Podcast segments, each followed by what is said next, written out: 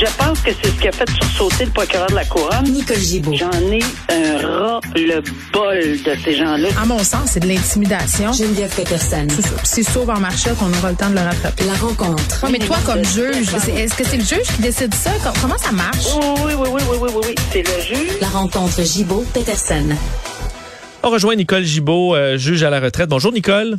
Bonjour, Vincent. Euh, la semaine dernière, on apprenait là, le verdict dans le dossier de la belle-mère euh, de la fillette de Grande-Bay. Et aujourd'hui, euh, bon, dans ce, ce même dossier, du nouveau, mais dans le cas du père cette fois. Oui, le, ça déboule dans ce dossier-là euh, d'une façon vertigineuse depuis la semaine de- dernière. Là, on, on en convient avec des délibérations courtes, un verdict rapide, une longue preuve, etc. Mais oui, en bout de ligne, aujourd'hui, on apprend. Moi, je l'apprends aujourd'hui que depuis euh, que lundi, il y a eu des bon, euh, de toute évidence, il y a eu quelque chose qui s'est passé à la cour, euh, et, et on l'apprend aujourd'hui. Bon, euh, oui, il y a eu des plaidoyers de culpabilité, pla- plaidoyers de culpabilité sur le chef de séquestration. Et les gens, j'entendais les gens, certains, certaines personnes dire ah ben il s'en sert à bon compte Euh, parce que la séquestration dans le code criminel, euh, il y a une preuve à faire, évidemment, hors de tout doute raison- raisonnable dans tous les dossiers, que ce soit sur négligence criminelle causant la mort, que ce soit sur d'autres infractions.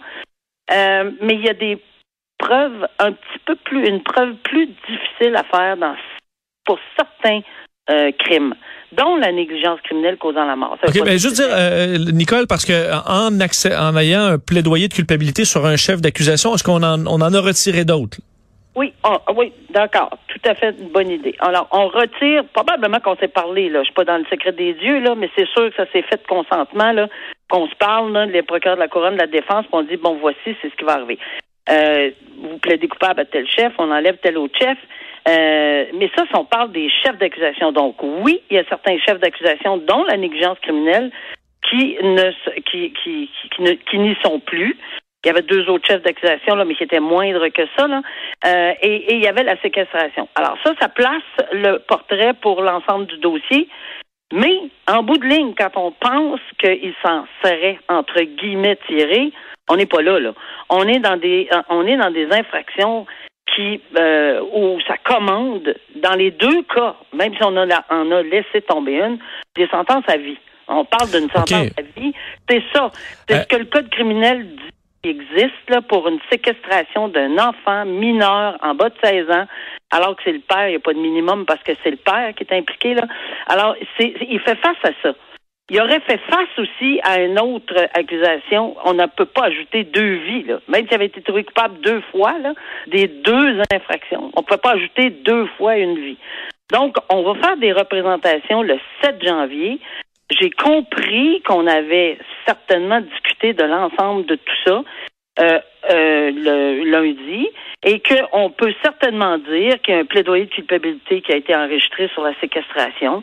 Puis, ça implique un arrêt conditionnel. Pourquoi un arrêt conditionnel? C'est parce qu'on ne sait jamais ce qui peut arriver, là, pour des raisons beaucoup plus théoriques, mais ça peut arriver qu'on retire un plaidoyer ou qu'il y ait un appel, même s'il a plaidé coupable, ça peut arriver. Alors, à ce moment-là, on va faire les représentations sur sentence. C'est pour ça qu'on fait un arrêt conditionnel, parce que si on arrête tout, c'est fini, on pourrait pas recommencer s'il arrive une des deux euh, épisodes que je- dont je viens de discuter. Et euh, il va y avoir des représentations le 7 janvier qui vont se faire. Et là, c'est sûr là, que le 7 janvier, on va entendre, je pense, et ça c'est ce que je pense, parler beaucoup plus des détails euh, de ce qui s'est passé lundi. Euh, dans le contexte d'un plaidoyer de culpabilité. Parce que pour le moment, on n'a pas le détail là, sur la déclaration de tous les faits qui ont été mis en preuve lundi. On l'a pas. Et c'est c'est encore à mon, sous ordonnance de non-publication jusqu'à ce que c'est pas les, les faits là, dans ce qui ont été dit lundi, on peut pas en parler tout de suite. Dans un cas, euh, Ni- Nicole, euh, général, là, euh, où on retire des chefs d'accusation pour se concentrer un peu sur un chef, est-ce que les, disons, le contexte des autres chefs peut quand même être amené dans la discussion d'une sentence, par exemple, pour le chef restant? Oui, Vincent, moi je te dirais que quand on plaide des sentences, il faut toujours avoir un contexte. J'ai rarement entendu j'ai volé euh, telle chose ou j'ai fait telle affaire, puis il n'y a aucun contexte, je sais pas dans quelle situation, je sais pas s'il était marié, je sais pas s'il était il y avait avait un, travail ou quoi que ce soit, ou qu'est-ce qu'il faisait. Encore plus dans ce dossier-ci. Le contexte, il va être nécessairement absolument important. Là. On comprend parce qu'on a entendu énormément euh, de fait dans le procès de la belle-mère, mais on comprend qu'il y a un contexte. Et quel contexte va-t-on vraiment divulguer là, de par ces éléments-là qui ont été déposés lundi, sûrement de façon euh, euh, ensemble. Les deux, les deux avocats ont déposé ce qu'on appelle une espèce de déclaration de, de, de, fait. Et on va en apprendre plus. Mais oui, le contexte, pour répondre longuement mais courtement, oui, le contexte doit être mis. Il faut que ça soit mis pour que le juge c'est le procès de lui, là, qui est en train de se terminer. ce n'est plus le procès de la belle-mère, mais dans un contexte où on comprend que c'était le cas, là. Euh, bon, changeons de dossier pour parler de celui de Ernesto Ferra, euh, non coupable euh, du meurtre de sa femme, et ce, quand même 18 ans après les faits. Oui, c'est pas une preuve évidente. D'abord, on va, on va, 18 ans après les faits, cette dame-là avait été trouvée euh, décédée dans la salle de bain, dans une mort de sang, vraiment dans des circonstances atroces. Et euh, non, on n'avait jamais euh, effectivement déposé d'accusation formelle. Ce qui avait été dans la ligne de pensée des enquêteurs, peut-être, j'ai aucune idée, là, mais de toute évidence, on n'avait pas, selon ce que je comprends, cette preuve. Puis ce qui est assez spécial, c'est qu'on a accepté de faire un procès pour meurtre devant juge seul et non pas devant juge et jury. Normalement, c'est un juge et jury qui entend un procès de meurtre, à moins que la couronne consente à ce que ça soit devant juge seul, ce qui est arrivé ici. Et en plus, on ajoute qu'il était en liberté pendant son procès, puis pas n'importe quelle liberté, parce qu'on ajoute une autre couche. Il y avait le fameux bracelet électronique, ce monsieur-là.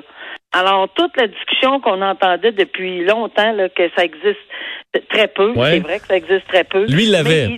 Lui, il l'avait. Et c'est de consentement avec la couronne. Moi, j'avais été surprise de voir qu'il y avait un bracelet électronique. Je me suis informée. Oui, c'est possible. La couronne doit consentir, mais c'est lui qui devait payer les frais mensuels autour de, écoute, c'est pas petit, là. C'est 540 quelques piastres, je pense, par mois, à moins que je me trompe, là. Puis il faut qu'il paye l'appareil, puis il faut qu'il paye, bon, euh, c'est par mois, là.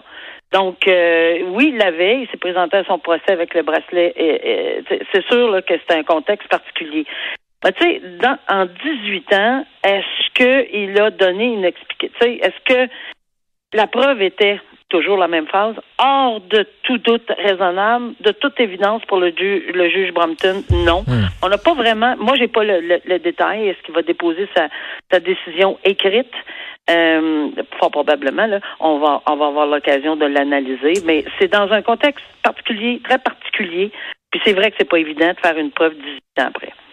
Hein, on termine avec euh, le, cas d'une journaliste, une de nos collègues, une de mes collègues, euh, Karianne Bourassa. On sait qu'il y a beaucoup de journalistes et de membres des médias qui ont été harcelés, intimidés, menacés pendant la pandémie. Euh, c'était le cas de Karianne, un individu qui l'a menacé sur les réseaux sociaux, a plaidé coupable, mais sa peine a été prononcée en fait avec sursis. Oui, mais c'est une peine avec sursis, là, mais j'ai compris qu'on avait ajouté des heures de travaux communautaires. Exact, 30 heures. 30 heures de travaux communautaires. La différence là avec euh, un sursis ou une absolution. Il n'y a pas d'absolution, là. Il y a un casier judiciaire, là, monsieur, ici. Parce que lorsqu'on accompagne de travaux communautaires, c'est une obligation d'avoir une probation. Et lorsqu'on parle de probation ou sursoir au prononcé de la sentence, euh, avec les obligations qu'il doit auxquelles il doit se soumettre dans l'ordonnance de, de, de, probation, ce n'est pas seulement des travaux communautaires, mais il doit garder la paix. Ça, je trouvais ça tout le temps drôle de dire devant tout, devant l'accusé à la cour. Première obligation, garder la paix, avoir bonne conduite. Ça englobe tout, là. Garde, là, sortez pas du, du, du c'est tout, là. Vous avez-tu besoin d'autres choses en vie? Garder la paix et avoir une bonne conduite. Là, on en a ajouté d'autres après, là. C'est sûr qu'on en a ajouté.